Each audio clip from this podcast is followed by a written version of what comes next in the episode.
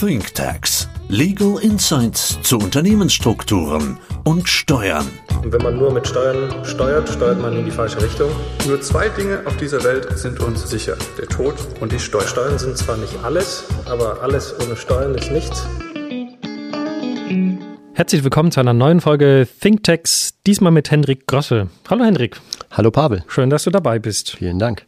Und natürlich, wie alle anderen Folgen bis jetzt auch, auch diesmal ein spannender Fall.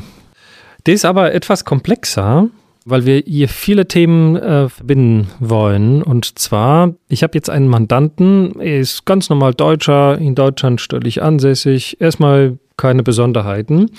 Er hält aber eine ziemlich signifikante 30-prozentige Beteiligung an einer Schweizer Kapitalgesellschaft. Das ist so eine internationale Familie. Einige Familienmitglieder leben auch woanders.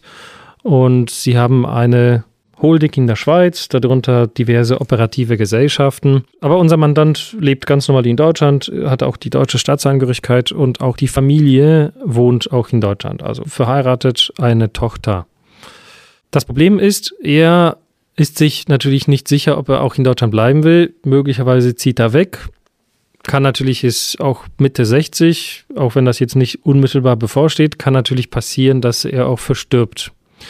So, und deswegen hat er uns gebeten, dass wir uns anschauen, was würde dann in diesen Fällen passieren. Also wenn er mal in die Schweiz oder vielleicht in ein anderes Land geht, da der Fall natürlich jederzeit eintreten kann, was würde dann auch in seinem Todesfall passieren?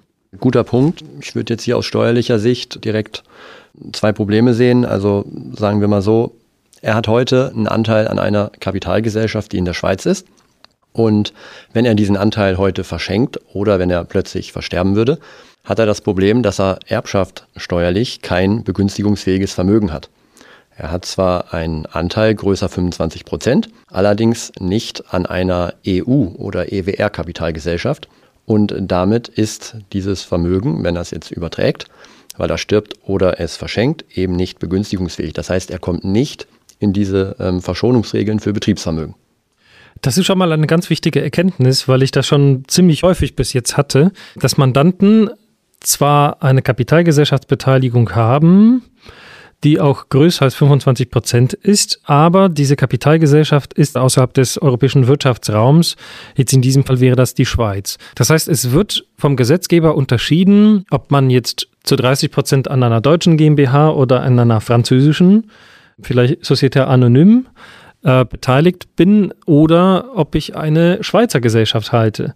Das eine wäre im besten Fall komplett von der Erbschaftssteuer befreit und die Schweizer AG ist dann komplett steuerpflichtig und wird genauso behandelt wie Geld im Prinzip. Nur, dass es nicht liquide ist. Ja, genau. Also das wird häufig in der Tat übersehen, ähm, dass man eben nur denkt, naja, ich bin größer 25 Prozent beteiligt und damit ist ja alles gut. Aber bei Drittlandsbeteiligung ist das eben nicht der Fall. Ich muss beide Voraussetzungen erfüllen. Ich brauche eine inländische oder EU-Kapitalgesellschaft und eine Beteiligung größer 25 Prozent. Würde sich mit seinem Wegzug in die Schweiz etwas ändern? Da wäre wahrscheinlich seine Hoffnung, die AG ist in der Schweiz, wenn er selber auch in der Schweiz wohnt, dass er dann vielleicht nach dem Schweizer Steuerrecht das ganz normale vererben kann, ohne dass da Erbschaftssteuer anfällt. Ja, also das würde Ihnen in dem Fall nicht helfen. Du hast ja gesagt, er ist Deutscher, hat die deutsche Staatsangehörigkeit. Und ähm, wenn er jetzt seinen Wohnsitz in die Schweiz verlagert und die Anteile verschenken würde, hat er noch eine nachgelagerte Erbschaft und Schenkungssteuerpflicht. Also es würde nach wie vor ganz normal, wie wenn er aus Deutschland heraus geschenkt hätte, der deutschen Erbschaftssteuer unterliegen. Zumal die Tochter, die als Erbin da ist, wenn sie auch in Deutschland ansässig ist, dann haben wir sogar eine unbefristete, unbeschränkte Erbschaftssteuerpflicht in Deutschland. Das ist tatsächlich ein Thema, aber könnte ja zumindest wegziehen in die Schweiz, zumindest für die Zeit bis dahin. Da könnte ja zumindest vielleicht die AG veräußern. Wir kennen ja auch alle, dass man Kapitalgesellschaftsanteile in der Schweiz, wenn man da steuerlich ansässig ist, dass man die steuerfrei verkaufen kann nach einer gewissen Zeit, nach fünf Jahren, könnte er zumindest den Veräußerungsgewinn steuerfrei vereinnahmen. Ja, wenn er wegzieht, hat er natürlich kein Thema mit der Erbschaftsschenkungssteuer, weil er ja erstmal nicht geschenkt hat.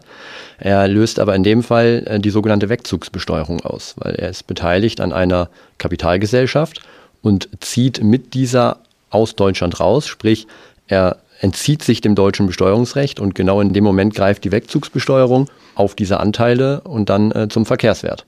Lass mich das jetzt zusammenfassen. Die Situation ist schon ziemlich kompliziert. Das, für mich würde sich das wie eine Falle anfühlen.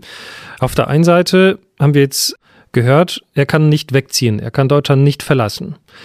Wenn er aber in Deutschland bleibt, besteht die latente Gefahr, dass er natürlich irgendwann mal eines Tages stirbt Früher oder später wird das natürlich jedem von uns passieren. Und in diesem Fall würde die deutsche Erbschaftssteuer zuschlagen, ohne dass irgendeine Begünstigung greift. Und nochmal zur Erinnerung, er ist zu 30 Prozent an der Gesellschaft beteiligt. Das heißt, mit 30 Prozent kann ich auch keine Dividende beschließen.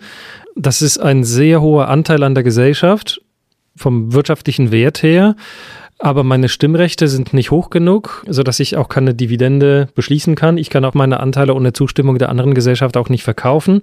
Das heißt, ich habe einen Klumpen Gold, aber das kann ich auch nicht realisieren, das muss ich versteuern und da habe ich ein großes Liquiditätsthema. Können wir ihm irgendwie trotzdem helfen? Ja, wir können ihm durchaus helfen. Wir könnten ihm empfehlen, dass er seine Drittlandsbeteiligung in eine inländische, gewerblich geprägte GmbH und Co. KG einlegt. Also eine in Deutschland ansässige Personengesellschaft. Das kann er steuerneutral machen. Er kann die so verdeckt einlegen, also unentgeltlich.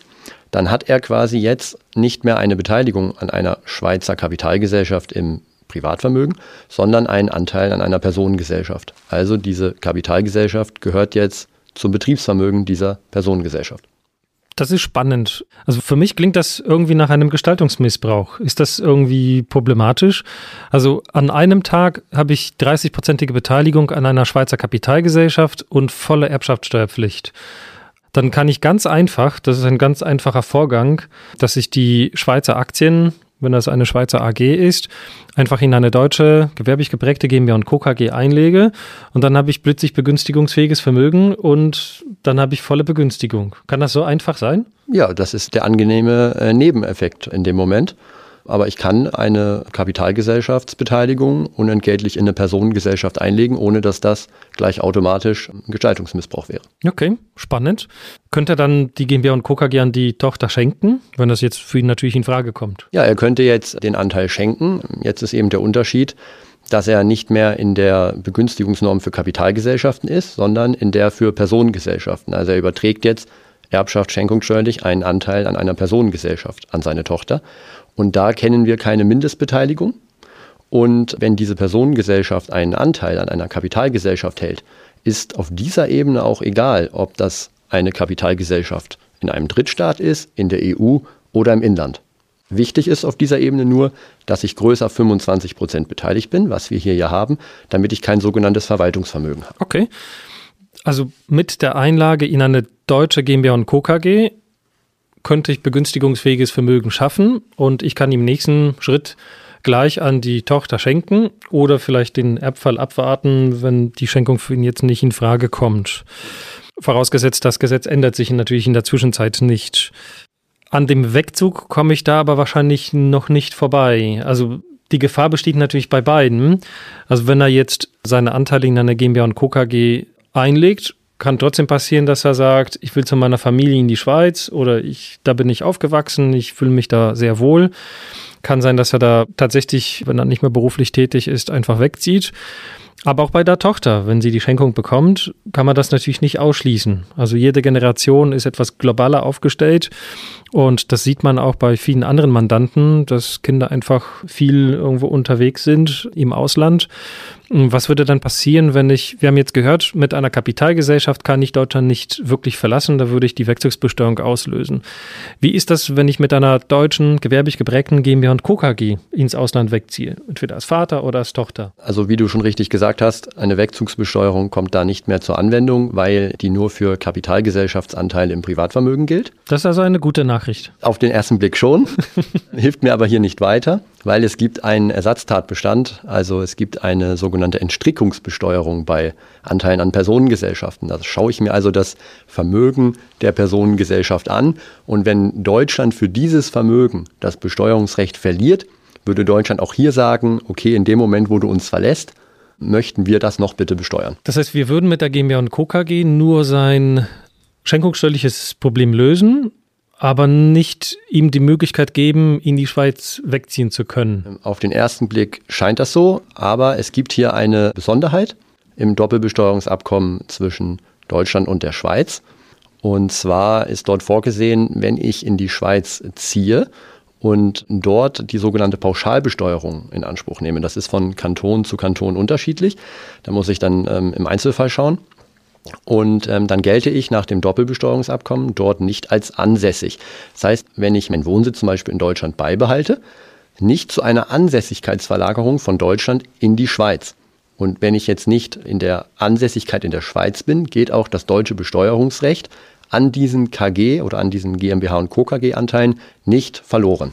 Okay, das klingt charmant, wie unser Kollege Mark Hauser sagen würde. Das heißt, es gibt diese Sonderregelung im Doppelbesteuerungsabkommen zwischen Deutschland und der Schweiz.